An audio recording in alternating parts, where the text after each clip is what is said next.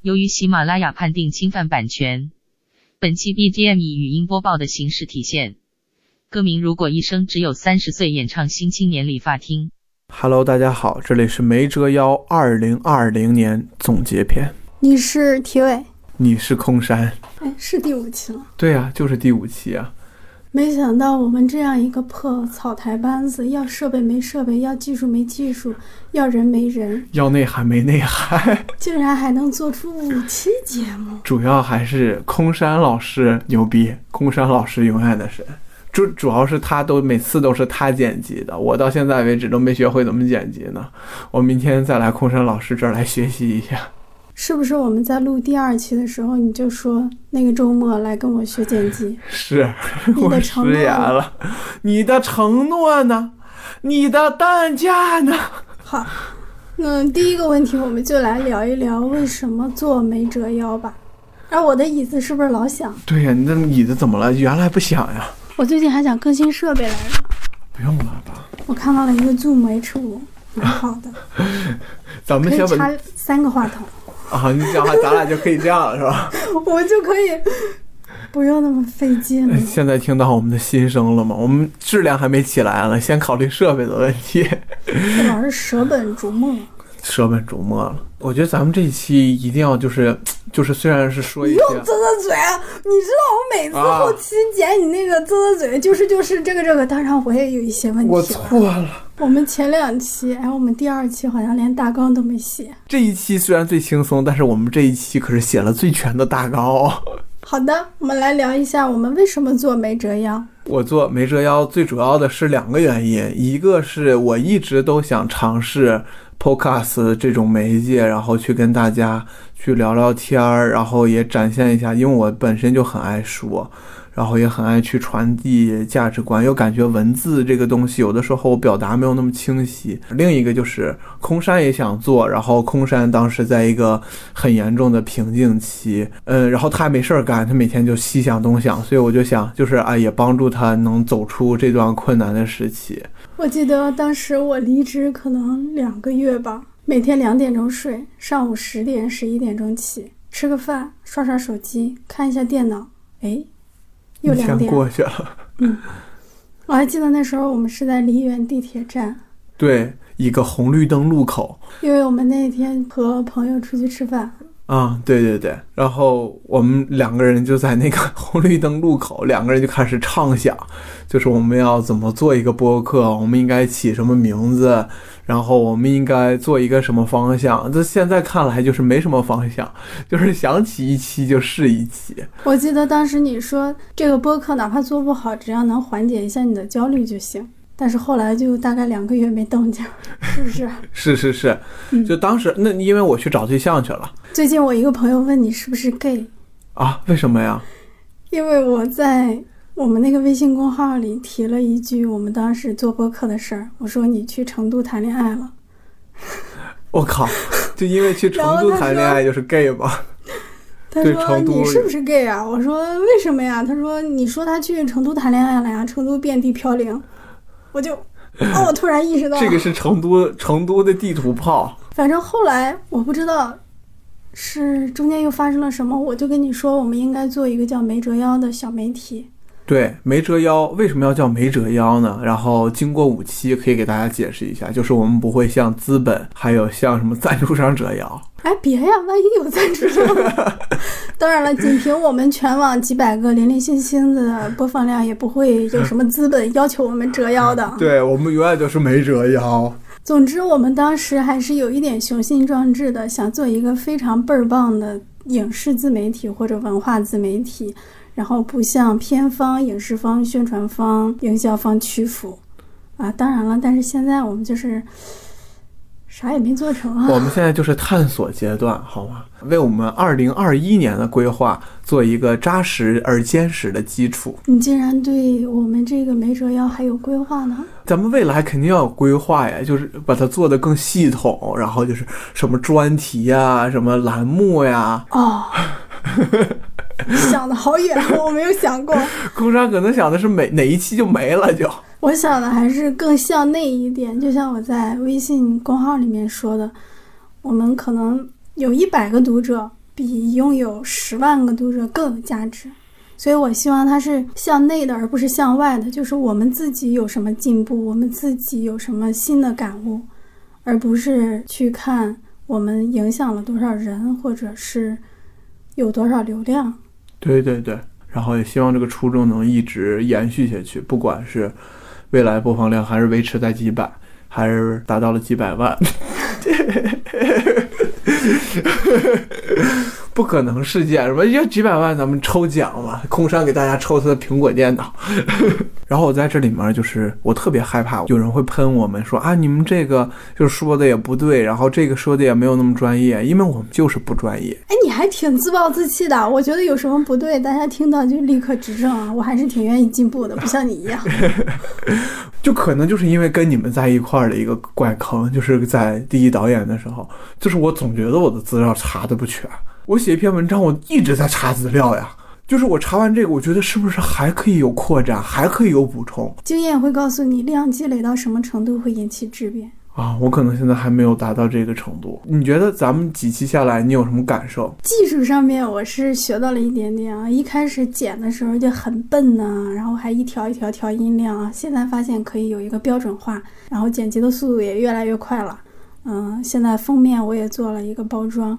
这是一方面，另外一方面是，呃，确实战战兢兢啊。像做邱礼涛这一期，虽然最后可能效果也不太好，但是我真的是很努力的去看他的电影，想去多了解一下香港一些问题。但是时间有限，精力有限，这些它是需要一个长期的积累，长期对整个香港社会的观察，而不是说你做几天准备就能够完成的。我觉得这个就是我想追求的那种向内的，就是做这个东西能够使我自己提升，这方面还挺好的。另外就是我真的觉得我们需要更好的嘉宾来参与进来。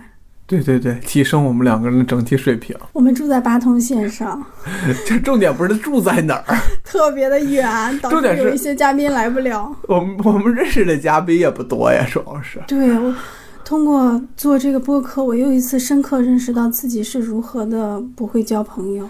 翻列表里面，嗯，这个不太认识，那个没跟人家说过话，这个只加了好友，再也没有消息了。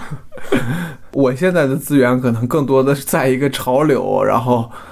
一个其他领域可能跟电影的人接触的就越来越少了，但是可能我们的播客也不一定就一直要做一个节目，做一个电影，也有可能会做一些其他的尝试。可以做泛文化，对，或者是青年文化、社会议题都可以。城市文化、乡村文化。对对对，我觉得都是可以的。然后我几期下来，我首先第一个我就特别愧疚啊，就是尤其第二期和邱礼涛这一期，我的准备就没有那么充分。中间还有一期录演员群就为，你答应了我，我为了等你推迟了一周录那个节目，结果你又告诉我你完全没看。我临时找了别的嘉宾录了那一期。对，愧对了空山，愧对了群众，愧对了广大。广大二百来号的乡村父老。二零二零年，你想推荐给大家的播客？啊，首先是启发我们的一个播客，也是听了四年了吧。反派影评，波米感觉他的体系啊，录录播客的体系，还有喷人的水准，全部都上来了。我是从电影风向标就开始听这个节目了。观影风向标，观影风向标，哎呀，我这个 没事没事没事没事。其实。在很久以前吧，我觉得反派影评在我心中甚至出现了一种宗教气质啊。可能这一年、这一年半吧，因为有时候我会有同题操作的情况，我感觉他的那种神圣的宗教一般的形象被打破了。我现在是可以平视他了。我说的这个平视，不是说我的能力或者我们的质量跟他一样，而是说很理性的看待。我上一次听反派影评，就是波米一个人单说的时候，马后炮，我感觉他说的好像评书呀，尤其他在一个人的时候，就是些拟声词呀，包括就是那种相声单口相声表演艺术家的一些固定的词语，他都会说，所以就我觉得这也是他基因里带的吧，可能是，就是他会有一个本身自带的一个有趣的地方。下一个播客推荐，我想给大家推荐一个情感播客《喷嚏》。虽然就是它是由那个博主你好竹子和韩夏一个广告导演啊，这是纪录片导演，他们两个北京大妞，然后就经常讨论一些乱七八糟的事儿，然后有的时候讨论讨论也偏题了，但就是一个。就很好笑，然后也会告诉你一些他们自己悟到的一些、体会到的人生哲理。我来推荐一个真正好笑的，叫《无聊斋》，无聊的时候听一听，是单立人喜剧的几位脱口秀表演者做的节目。你知道讲脱口秀的人录播课有多搞笑，而且他们经常会采访一些很有趣的人，比如他们采访过人物的特稿记者谢梦瑶，采访过在平遥获奖的电影导演。嗯，总而言之很有趣啦，也有旅游的，也有讲影视的，因为他们的语气啊，还有他们控场的节奏啊，都非常的让嘉宾感到舒适，所以在那里你能听到很多真实有趣的东西。OK，我觉得播客推荐就到这儿吧，就到这儿啦。你还要继续推荐吗？我还有一个，哎，你继续说呀。梁文道的八分，假如你对某一个。文化议题或者社会公共事件有什么不了解，而且恰巧梁文道讲了的话，你就可以完全去听他的节目，因为他真的会从零开始讲。这个事儿是个什么事儿？这里面涉及的人是什么人？比看百科有用，比查报道有用。我推荐一个心理关于心理学的，然后 Blow Your Mind，他的那个主讲人是简单心理的那个创始人简里里，他们就是会说一些就是现在大家的情感问题、心理问题，然后你可以去给他们投稿，你自己有什么问题，如果他们选上你的话，就会帮助你去解决。然后那个主播的声音也特别好听，特别治愈。他们有一个 A P P 叫简单心理，你如果有任何的，因为现在就是怎么还做起推广来了？怎么样？广告费啊！简单心理就是特别棒嘛，因为它特本身就特别好用，然后大家可以自己去搜搜，有很多功能，我们就不推广了。继续，下一个聊一下二零二零年你的工作和事业发展。咱俩得说说咱俩是咋认识的。这样的，空山是我的老师，是我的师傅。不敢不敢。然后他也是我，就是面试我的那个人，呃，相当于半个 HR，就是在部门的时候他是我的 HR。然后我面试您的时候，您的身高和您的长相吓到了我，使我有几分退缩。真的假的？这是个优势。因为当时我感觉你的脸上充满了杀气，每一个第一个认识我的人都是都是这么说。我感觉你的眼眉已经竖起来，马上要杀人了。但我其实是一个很温柔的人。嗯。然后就认识了空山，然后空山教会了我很多东西。然后我们两个人都是在第一导演，后来他离开了第一导演，我也因为种种原因。就是在今年的七月一号离开了第一导演。我是六月一号啊，对，整整比他晚了一个月。然后紧接着我就进入了长达三个月的待业时间，然后每天过得浑浑噩噩。十一月份的时候，然后又换了方向，不在电影行业了，然后转到潮流行业，因为我除了电影以外，最擅长的就是可能对潮流有一些敏锐度，然后加入了 size。赛斯潮流生活，结果近期也因为了因为了一个事情，导致我离开了这个公司。现在什么事情啊？就这个事情，现在就要说是吗？可能很多人是今年没有就业，但是我在今年失业了两次。第一次是因为我加班，然后我加班了特别长时间，然后有一天我突然不想加班，然后朋友叫我出去玩，我就没有加班。加班是要做什么工作吗？排版吗？就是已经告诉你要做这个工作，但是你没有做。没有已经告诉我，就是他告诉我的时候，是我已经要说我要走了，然后他说他说排版，然后我说我不排了，我走了，然后我就天，对，虽然我也有一定的错误，没有，我当时因为我加班了好长时间了，而且这个工作不是我做的呀，就是就是不是我一定要做，而且我跟他们说了，我说我是要走了，没人回复我，然后我就走了。然后他们又叫我来干，我说我已经走了，没有办法办这件事情了。我们我是很很诚恳的说的，我没有没有很刚，我没有说我不干。然后这一次呢更尴尬，因为在原来的那个时候，你就可以用其他媒体的图，或者说国内的图。然后我在这个时尚行业可能就不是这样，潮流行业就不是这样。但当时的我没有意识到这一点，然后领导我没有特别说死，然后我就用了。然后我的同事也用了，我的几个同事都用了，结果没想到有一个媒体就找过来了，然后公司紧急开了三个会，开除我们几个用了其他图的人，然后恢复公司的名誉，就这样。现在你在做什么工作？现在在男人装，就是那个暴露的。对，就那个。现在在男人装，然后也不是也不是体内，就是帮忙类似。最后发现那个那个行业是一个圈儿，因为我我现在最近采访的一个人，他是赛斯的老员工。行，那你呢？我是六月一号在第一导演辞职，然后现在已经是十二月二十九号了，半年了已经，不止半年了吧？不止半年，七个月呀，这是。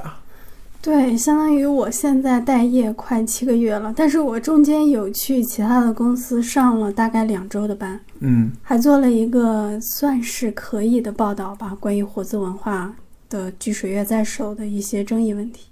在中间，因为有一些约稿，还有打了个官司，拿了点赔偿金，还有在蛋壳公寓倒闭之前，给我们有一点点返现活动。还有中间短暂的打了一个工，所以虽然我七个月没有正儿八经的去上班，但是我的存款没有动，我的存款依然是我离开第一导演的时候的那个数字。我靠，就相当于我这七个月差不多是收支平衡吧？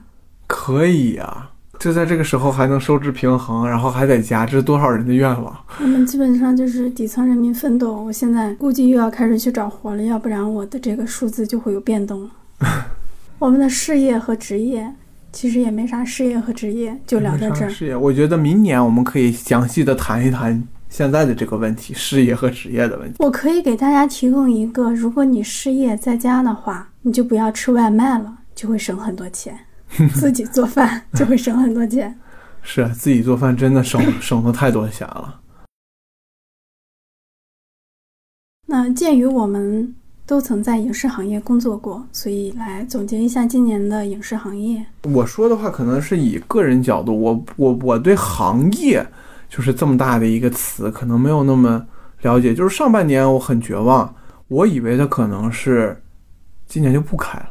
那段时间所有的娱乐项目都开了，那会儿我和空山还都在第一导演，我们天天都在感慨这件事儿。就是，但是电影院的横幅，呃，不是横幅，就是栅栏还紧锁着，然后整个一片荒凉呀。当时的那个场景就感觉像是《我是传奇》里头的末世场景。上面还有那些当时电影院卖的卖的包、卖的笔、卖的各种各样的东西，都没人要，就放在那块儿，你可以随便拿，没没人管的，就那么萧瑟。不能这么说吧，说不定拿了就会有人管你。反正当时就是没有人嘛，就特别的萧瑟，就感觉特别绝望。没想到他七月底竟然开了门了，虽然是电影院只开了不到半年，或者说是半年吧。我在今年在电影院看了最多的电影。今年我在电影院看了四十五部电影，就是只是从开业到现在，因为我就是迫切的感觉，电影可能这个行业，电影院有可能会变成以后的剧院，然后参加各种影展、北影节、上影节、山一电影节，我全部都参加了，我就是生怕错过一部电影就永远的错过了，所以我在疯狂的看电影。电影院开业之后，你看的第一部电影是什么？第一次的离别。这是多么有纪念意义的一部电影，因为它名字就叫《第一次的离别》。我也看了这一部，我当之后还看了《风声》，我第一次在大荧幕上看《风声》，内心深受震撼。准 R 级电影，太 R 级了。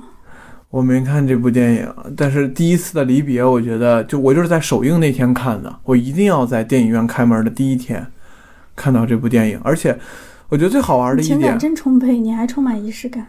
对，而且最好玩的一点是，这个电影是峨眉制片厂开发的，然后我就是在峨眉制片厂的电影院看的。Good，当时我正好在成都。嗯，然后今年你要说就是我最大收获，那就是发现了侯麦。我原来可能我自己，因为侯麦今年诞辰了一百周年，我可能原来自己一个人，我不会去，我很害怕，我很害怕就接触这种大师，我怕我看不懂他们的电影。我也害怕，我看电影纯属在那块儿浪费时间，也侮辱人家。所以，但是我在北影节的时候看到了侯麦，我看的是《穆德家之夜》，哇，天爷呀！前半个小时我确实是睡过去了，但是当我醒来的时候，我发现他们一直在讨论，就是有关情感的议题，有关男女恋情的议题，就是一个很爱情的议题，就超级复杂。在那一刻出来的时候，我我我对原来我经常说的渣男渣女这个概念，我觉得太愧疚了。就是你绝对不可以用一个词来形容一个人，或者说一个关系。爱情是一个很复杂的东西。我也发现侯麦是没有那么难理解的。我自己因为今年大部分时间都待在家里，竟然看了好多电视剧和综艺，电影可能看的还比较少。今年在电影院关门的期间，我感觉是一个电视剧爆发、电视剧迎来高峰的时期，而且确实出了几部好的作品，像《隐秘的角落》《沉默的真相》，还有比较受争议的《三十而已》，我是余欢水。没有我摩天大楼吗？哦，我们前公司出品的 摩天大楼相当不错。嗯，我的感受就是电视剧的光芒很大，电视剧的讨论度也非常大，而且是真实的讨论度，不是那种我们买热搜的讨论度。电影这方面也，虽然今年电影市场不好，电影院开门的时间短，但是也出现了八佰这样的能够把。那么一大批电影观众重新召回到影院的作品，而且品质很好，而且是制作水准也很好。如果看 IMAX 的话，能让大家领略到电影院的魅力。还有我们上一期谈论的这个《拆弹专家二》，以及排片量很少的《棒少年》，还有一秒钟。对对对，一秒钟怎么能忽略一秒钟呢？虽然今年在电影院上映的作品数量不多，电影院开门的时间短，但是我们仍然能够选出很多好作品来。对对对，是这样的。还有现在上映的皮克斯的那个作品《心灵奇旅》，so 你看了吗？没有，我那天说买票去看，但是因为太难受了。找个时候，找找个时候那个啥吧，我跟你一块再看一遍，我要二刷。另外是今年流媒体对于电影院的冲击实在是太大了，不管是在中国还是在美国。大家都能感受出来，我自己为了在家看电影，卖掉了我那个不怎么好的终端投影仪，买了一台 iMac，确实效果比较好啊。七十二色域，不是吹的。这可能也是一个没有办法挽回的趋势吧。就是我们可以相信电影院是在逐渐消亡的。假如没有新的措施来拯救它的话，然后由于我们是在电影媒体行业呢，所以也可以聊一聊。艰难求生的电影媒体行业，现在又开始活蹦乱跳，接软文、做商务、维护口碑。你来推荐一下你觉得好的、你经常阅读的电影自媒体或者电影媒体。我现在可能唯一阅读的就是深交和三号厅检票员工了。深交就是很专业，就是像那种国际影评人的那种。就是从他们那块儿可以看到很多我原来没有看到的角度。三号厅就是他们可能在下半年的时候不只局限于电影吧，可能会经常用一个电影来去讲一个社会热点话题，然后他们的角度也特别好，写的也很真挚吧。第一导演也还要看，也还要看哈。我所推荐的是雨里，还有枪稿，还有反派影评。哦，反派影评也算呀。我觉得雨里能够带大家了解一下这个行业的某些现状，因为他们有一定的资源，所以能够采到一些不错的、能够有所表达的这个行业里面的人。枪稿就是属于，我觉得算是一股清流吧，它并不屈服于某一种文风，并不屈服于某些情绪，仍然可以有一个底线。维持住他自己的观点表达和他的新闻写作，所以你肯定不喜欢三号线检票员工，是吧？我现在对于一篇文章或者说一个媒体的审美要求是：言之有物，行文密不透风，有自己的观点和表达。你今年最喜欢的影视作品是什么？有很多作品，我觉得它好或者觉得它坏，但是你说喜欢或者不喜欢。我好像已经丧失这个功能。那你觉得最好的、最好的影视作品呢？好像还没有出现呢。真的假的？那你先说你的吧。对我来说，那就是八百。但是我投入感情最多的影视作品就是《心灵奇旅》，so 我还是不喜欢它的中文译名。我觉得就是叫 so，就叫灵魂比较好，因为它符合我这段时间整体的一个气质。就是我可能。在慢慢的变成 soul 他们谈论的那个迷失的灵魂啊，可能经过这个 soul 的这个电影，可能它拯救了我的这一个状态。你咋那么容易被拯救呢？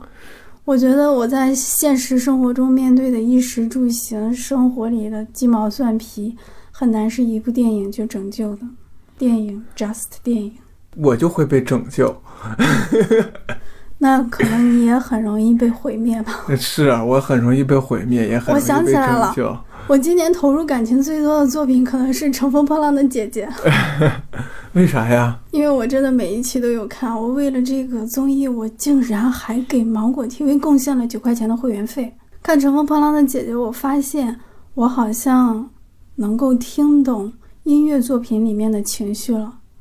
很很奇怪啊！我以前我觉得我是听不懂什么音乐的，但是今年听《梁祝》的小提琴协奏曲，还有《乘风破浪的姐姐》里面那首《是否》，哇，我都感觉内心都被触动了。这个是以前没有的感觉。挺好。最好的，我觉得也投八百一票吧。它其实就感觉就像一个炮灰一样。你要是在一个正常的影视环境下，它肯定赚的比现在多多了。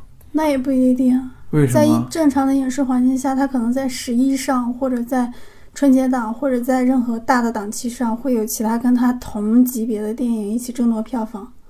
但是现在它是自己上，虽然上座率低，但是它可以拿到全部的排片，全国所有的影院可能都在放八百，那倒也是赢者通吃啊。啊，下一个问题，这一年的物质生活有了哪些改变？就是可能我今年因为从事 潮流行业，我只能这么着吧了。虽然是后半年，但是我今年真的买了好多的衣服。我今年简直就是就是这么艰难的一年，但是我完全跟那个。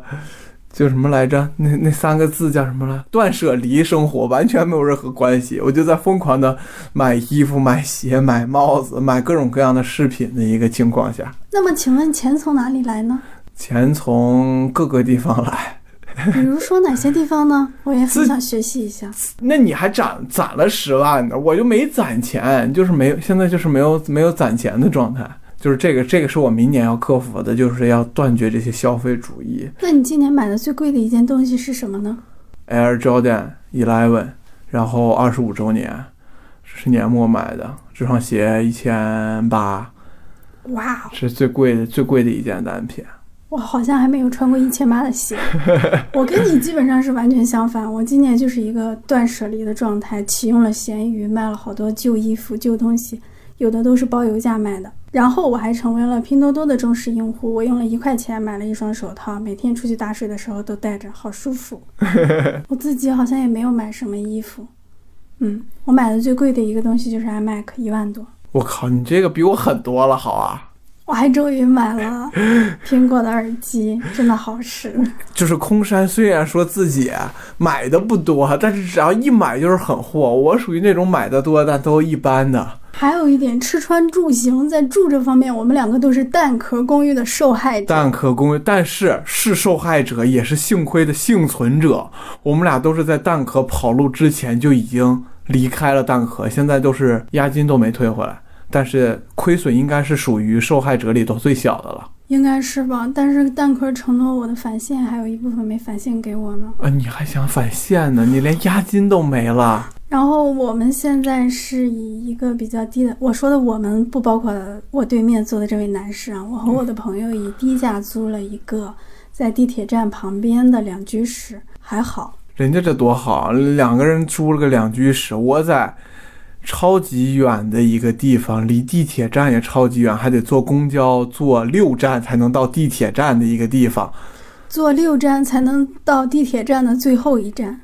对，花的钱也不比空山少。那你现在还是两个人住吗？一个人住了，一个人住，一个人住就更难了。你的朋友呢？回回家了呀。今年可能你就没有去过什么地方吧？怎么？你为什么那么看不起我？啊，不不不，因为我从来没有看到你晒的啊，你也不发朋友圈什么之类的。你去哪儿了？啊，本人今年有幸在疫情没有那么严重的时候去了一次南方合肥，见到了我的朋友，逛了一下南方的山水公园，特别美，特别好。我今年去了成都，参加了山一电影节，当然也不是为了山一电影节去的成都。然后又去了上海，但是就是为了去参加上海电影节去的上海。那么，请问钱从哪里来呢？从爸妈那儿来。我是一个还没有脱离爸妈的寄生虫。嗯，你是一个刚刚毕业的、刚刚进入职场的年轻人，应该这样说。一个个一不，我就是今年的奥斯卡获奖影片《寄生虫》。这其实今年寄奥斯卡也挺牛逼的呀，就是给《寄生虫》，我觉得就很很屌的，是我觉得众多坏消息里面的一个好消息。这是今年的事儿吗？这不是去年的事儿吗？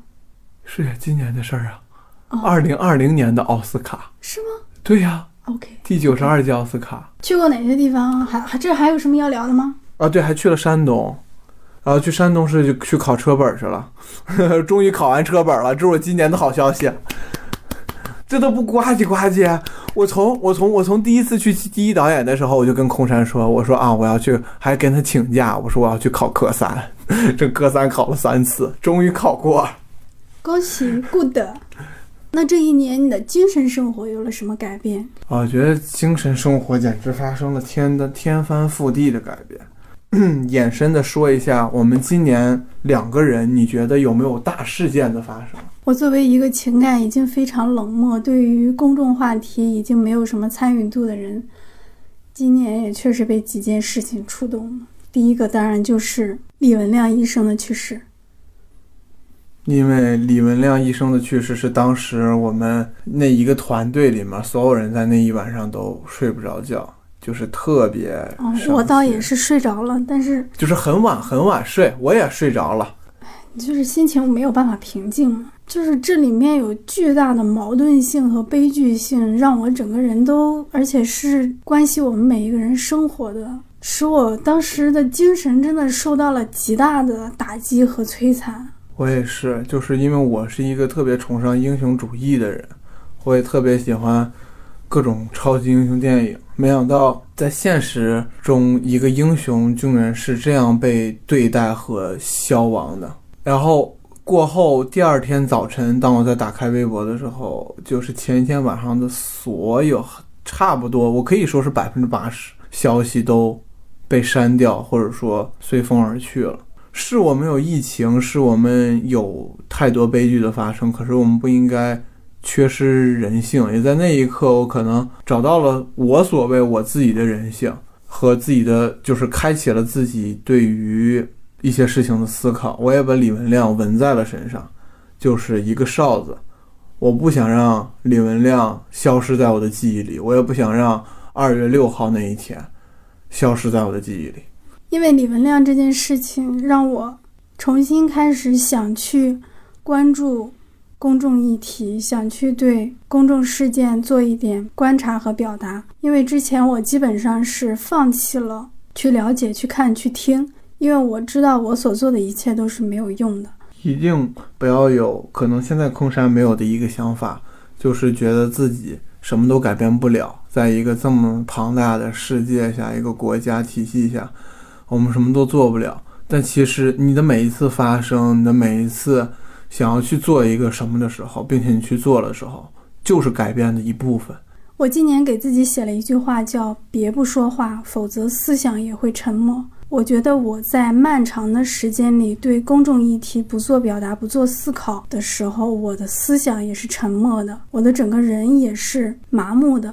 但假如我要张口说话的时候，我就必须思考，必须了解事实，这对我自己是一个推动。因为我自己改变了，所以我能改变这个世界上七十五亿分之一的一个人。对，说的特别好。还有最近杨笠被举报这个事件，也使我的神经猛烈的跳动。我得承认，我以前是一个厌女、厌女主义者，我讨厌很多被描述出来的女性。但是我现在知道，那是社会想要塑造的一种女性，那是社会给的一些标签，那并不是真实的女性。我所厌恶的，恰恰是被塑造出来的假的女性。我身边真实的生活里，并没有出现她们。杨笠这个事儿，我觉得应该是一个爆发吧，就是攒了这一年，大家杨笠被举报是吗？对，我觉得杨笠这个事不是被举报，就是杨笠本身的这个脱口秀很受欢迎，就是受到女性的青睐，是是一个爆发。而且我希望这样的声声音是越来越多的，就是不要让它变成一个爆发一样就过去。结果没想到，就即使是这样的爆发，就是女性压抑了这么长时间，就不只是以前咱们都不算，就算今年，呃，受到了那么多的伤害，女权运动一直中国的女权运动一直进行到现在，结果最后没想到还是被举报。杨笠讲脱口秀有争议，我觉得完全没有关系，因为中国这个土壤本身就不太适合脱口秀，脱口秀就是一个冒犯的东西，它跟相声不一样，所以有争议我觉得正常。而且在这样一个女权意识薄弱、女权运动还没有完全兴起的国家，女权被污名化的国家，杨笠说这样的话有争议。是现阶段的一个不可避免的现象，但是她被举报这个事情，完全我无法想象。他说了一些没有反人类、反社会、没有黄色、没有暴力的东西，竟然还能被举报，而且大家无比的担心这个举报会成功，无比的担心杨笠会受到影响，脱口秀节目的命运会发生改变。大家相信举报的力量。以前作为一个有厌女情绪的人，现在我希望和女性站在一起。我希望自己成为一个女权主义者。我在职场上遭遇性骚扰，为了免于冠上女权拳头的权，我没有向公司报告，或者我只是向我的同事说了。但是现在，我觉得我要做一个坚定的女权主义者，我要和女性站在一起。你的宣誓。是的，我觉得这对我自己来说是一个挺大的转变，因为当别人见到我的时候说“原来你是个女的呀”，我是有一点骄傲的，因为我觉得我没有呈现出我的文章、我的报道没有呈现出一个所谓的女性的那种糟糕的东西。我可能今年经历了这些心态的变化，我就是感觉，嗯，首先这个。网络舆论，大家不在一个横切面上，所以讨论根本就是无效的。所以我不会再去网络上跟大家争论任何东西，就是你说什么就是什么。我会表达我的观点，但是有人别人别人要跟我争论，我不会跟他争论。再就是，我觉得我不应该忘记，因为我是一个特别善于忘记的人，我总是会忘记。就现在你跟我说一九年有什么事？一八年有什么事儿，我一个都不记得。公众事件还是什么，我唯一能记得就是红黄蓝事件，到现在为止应该是都没有下文。其他的我什么事情都没有记得。但是今年的事件，我希望我不要忘记。然后我们在这个这个说的太多了。你这一年感情生活有了哪些改变？人际关系怎么样？我依然和我身边的男性朋友、女性朋友保持着纯洁的友谊关系，希望明年继续如此。就没了，好像去参加了一次相亲，由于对方是一个崇拜普京、赞赏金三胖、支持武统台湾的人，所以我甚为震惊，并当场对这些观点表示了反驳。非常愉快，我们并没有再联系。我今年感情生活就是一波三折，就是我前面给大家铺垫的。说我找对象这个问题，其实现在我已经分手了，就是找了半年左右，谈了半年，这不叫找了半年啊，谈了半年，我们谈了半年，然后他是我最好的朋友，现在也做不成朋友了，失去了一个最好的朋友。你为什么要和最好的朋友谈恋爱呢？因为就感觉好像还挺懂我的，然后就谈了，结果没想到确实，公山说的没错，不要跟自己最好的朋友谈恋爱。那么为什么分手呢？分手就是因为价值观不合吧，然后还有因为异地恋，尽量不要谈异地恋。那么价值观不合又怎么成为好朋友呢？可能人就是在朋友和男女朋友的时候是不一样的，但是如果你在一段亲密关系中，你就容易陷进你自己的一个情绪里和自己的一个角度里，你是别不会出来的，而且别人劝你，你也不会相信这个人。遇到任何问题，他不会解决，他是逃避。所以，当他遇到了一个他没有办法解决的问题，他选择的是远离我，逃避我，他就不理我了，或者说很少理我。那这时候我就很害怕，我就追赶他，然后我们两个人明明是在两个共同的平行的赛道上一块儿共同成长的，突然就变成了我去了他的轨道上，碾压了他的轨道，让他也开不好，我的车也开不好的状态。然后人际关系我觉得特别好，就是这一年跟空山还有另外一个同事西城，然后希望他以后可以跟我们一起录节目，然后我们的关系就特别好，然后也经常进行一些深度交流，包括现在跟空山甚至还做了一档 podcast。我觉得和西城在一起那段时间好开心啊！对而夏天虽然好热，但是我们都跑到了好多地方去玩。对，然后西城带我们去吃各种好吃的，我们三个人一起逛街，不那么直男的我和死直男的空山，直男女性空山，然后我们三个一起逛了化妆品店。啊，你对我的判断是直男你自己说的，这可是是吗？你自己说，请定义我为直男女性。就在办公室里，你说你可以说我是直男女性，哦，我觉得这方面可能是因为这是我第一次听到这个名词。不懂化妆，不懂时尚，不懂搭配。对，然后西城是一个那种就是很会化妆、很会搭配、很时尚的一个女性，是的，就是窈窕淑女，就带我们一块儿去逛街。反正那段时间就很开心。后来我到了新的那个到了赛斯，遇到了同事也特别好，然后跟他们相处也特别好，认识了好多都是可以去谈心。然后在我失恋的时候，嗯，然后他们甚至也有帮到我的一些人，就很感谢他们。然后我也觉得今年我在除了恋爱关系以外的关系都处理的特别棒。其实恋爱关系也不是我的错了，那我也没办法，我也很很很努力的去把握了，但是没办法，有些事情就是你努力了也得不到回报。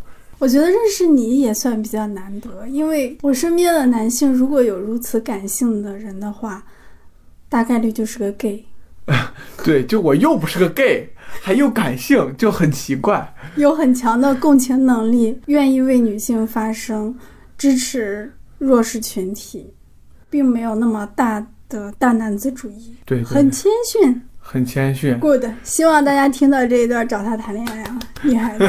不要不要不要，我不是 gay 啊！大家记住这一点就行了，不要老是认为我是 gay。我靠，我这我而且但是我长得是五大三粗的，就你看我的长相，绝对不会认为我是 gay 杀。气冲冲。杀气重重，我今年的人际关系也特别好，因为我终于离开了繁忙的工作。我以前工作的时候真的是一个工作狂，然后离职之后找了好多朋友见面。我不喜欢在微信上你一言我一语的聊天，我觉得见面才是真正的沟通、啊。对对对，这个也是我特别特别特别同意的一点。对我极其不喜，我是一个微信上极其不会聊天的人，这也可能是我不能不适合找异地恋的主要原因。就是不知道哪句话可能就把别人惹毛了，但是我根本就不是那个意思。嗯，你有时候会说录呗，这个就是你会加一个被字，有时候或者哇对方不能够 get 到你的语气的话，录呗。哦，真的是我完全没有往这块方面考虑。以后可以加点标点符号，那你觉得你这一年过得满意吗？总体来说，还行，就是太懒了，应该再勤奋一点。这就没了。这一年，其实我在职业规划上也想了一想。我在第一导演离职的时候，想着要么去做非虚构，要么去做产业记者，但是两个都没有成型。哦，我现在从上一份短暂的工作离职后，好像又两个月没工作了。是嗯，你那个短暂的工作真的是太短暂了，就转瞬即逝的工作。跟我同一天入职的那个人待了五天就走了。那你这还算可以的呀。对啊，我是很坚强的，而且我通过这份短暂的工作，我突然意识到自己的工作态度竟然发生了如此翻天覆地的变化。就我在以前，我周末、周六日加班，晚上加班都是没有关系的。可能因为我在家待的时间太久了，我去这份工作的时候，我就是希望一个我在工作的时间把工作做好做完，我不要把工作和生活混得那么严重，以导致自己完全的没有喘息的机会和时间。我自己脑袋上的这些白头发都是在工作中长出来的，但是你现在少很多了，真的，是吗真的有少。？Good 我、good，、这是我刚发现的，其实是。所以我现在的对于工作的态度可能就是，我先热爱我自己，然后我尽职尽责的把我的工作做好。而且我以前在工作岗位上，你知道我，我我会把很多不属于我的工作，但是我看到的，不好的，对，会尽我自己最大的能量去改掉它。但是现在我的观点就是，术业有专攻，我做好我自己的事情，不要分散太多的精力。是是这样的。那总体来说，你看来你还是对这一年挺满意的。还行，我对这一年，如果要是有一个评分体系的话，就是满分十分，我可能给这一年恨不得打到负十分。首先就是在工作方面，就是我觉得我也没有做到百分之百的拼搏，因为我其实现在需要学的还有很多，但是我也不知道为什么，我就是那么的 不想去学。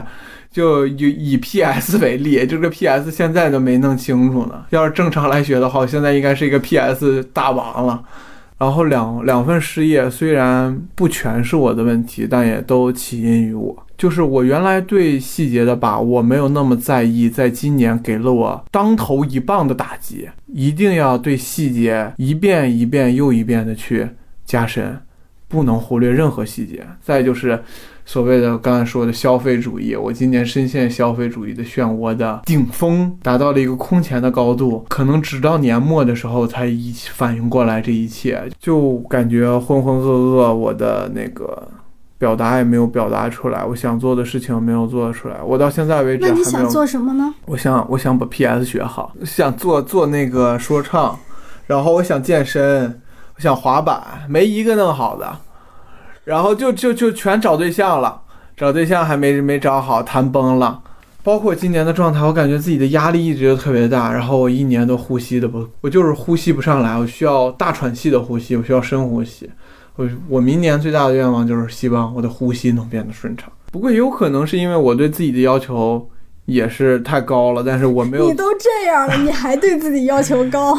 不 不不，还是对自己要求挺高的，但是执行力又错下了，所以就 所以就这个就不满意了呗。那你对明年的期待除了呼吸顺畅还有什么？嗯，女性能越来越得到重视，我希望男性不要有那么多的那个这么没底线，好吧？就像杨丽说的，男人还有底线呢。都不用他说，我都想说，还有底线呢。这举报更凸显出了没有底线。有些男性，你是一个男性，最起码要做到大度。你连这女性就不用大度了吗？我全都硬了。不，我是觉得就是你的包容性一定要生而为人要有包容性。生而为人不，这是跟男性女性是没有关系的。然后还有就是，我希望电影院不要那个变成那样，变成剧院。这是我最害怕的一件事儿。不假思索的话，你明年最期待的是哪个电影？呃，还真的是不上院线的电影，《正义联盟》扎克施奈德导演剪辑版。我也是。这个就是毫无疑问，明年我最期待的，因为这个对于 DC 来说太重要了。就对于 DC，对于华纳来说，我我靠，我真的对这个电影，他他真的是被寄予厚望。他如果失败了。D.C. 你想再站起头来太难了，太难太难了。大家就会说扎克施奈德，你不是要机会吗？啊，你这些 D.C. 粉，你不是要机会吗？给你机会了，你不中用啊。但是如果拍的好了，我们就可以扬起头来，怎么样？扎克施耐德就是比乔恩费如版的正义联盟牛逼的多得多。这还没上映呢，你都想好两种方案。对，因为我就是害怕的失败。我说一下我明年的愿望，你的愿望都好宏大呀，就直接上升到了我对于我们女性的关照啊。那我再说一下我自己私人的愿望吧，就是我希望的朋友更多，我的交际圈更广，就是我因为我很享受这种。呃，就是我认识很多不同不样的各种各样的人，然后他们彼此之间还有联系，就是不是通过我，而他们彼此之间就有联系，我就觉得很奇妙，这个这个感觉。我希望改掉一个毛病，就是这个毛病就是我觉得什么事情重要，我就害怕那个东西，然后我就拖延不去做。我觉得我不要这样，就是任何事情它没有那么神圣的，说唱没有那么神圣，录节目也没有那么神圣，我写文章也没有那么神圣，它就是一个爱好，就是一个工作。就是一个我想去做的事情，那我就去做。你可能需要一个 deadline，你的第一首说唱歌曲要什么时候发？就在我生日之前发吧。请问你哪一年过生日？明年五月十一号，哦，是五月十四号。OK，那你就根据这个 deadline 往前排期吧。OK，我的愿望就是希望我的身体能够越来越好，白头发少一点，像你说的啊，现在已经少很多了，真少。希望我的家人朋友身体都能健健康康的。然后，假如世界一定要毁灭的话，希望就在二零二一年吧，快点毁灭，不要再奋斗了，真的好辛苦。两个反人类的。社畜的心声。假如世界不在二零二一年毁灭的话，继续发展的话，我希望我能够成为一个同人写手，进入二次元的生活。二次元的生活，同人文写手很难吗？不难啊，因为我爱的 CP 没有人写，我甚至为了我爱的 CP，在 AO 三上阅读了一篇俄语的同人文，用了百度翻译、谷歌翻译。同人文对我来说就像鸦片，但是我一直吸不到，就很痛苦。所以现在就要自己生产、自己吸，自产自销。嗯，那你明年是准备还在家里头，还是要找工作了，还是怎么样？看情况啊，工作和在家都无所谓吧。啊，唉，我希望我明年能离开北京。那我的播客就可以换搭档了，哈哈哈哈。不，你到时候是会舍不得我的。为何你如此普通，却有如此自信？因为我们感情基础在那儿。OK，嗯，我不在北京，咱们也可以录的。还有啥要说的吗？没有了，我觉得就希望这一年太难了，我们也终于，不管怎么样，我们度过了这一年。明年可能会更难，啊，可能会更难，可能会好起来，好起来也不会好的太太起来，难也难就不一定了哈。反正大家抱好一个不要那么积极乐观的心态，但是也不要消极的心态，一个平常心走到二零二一年。但是我的衷心希望大家越来越好，希望大家新年快乐，勤奋起来，健康起来。新年快乐，新年快乐，拜拜拜拜。由于喜马拉雅判定侵犯版权，本期 BGM 以语音播报的形式体现，歌名是否演唱阿朵、宁静、郁可唯。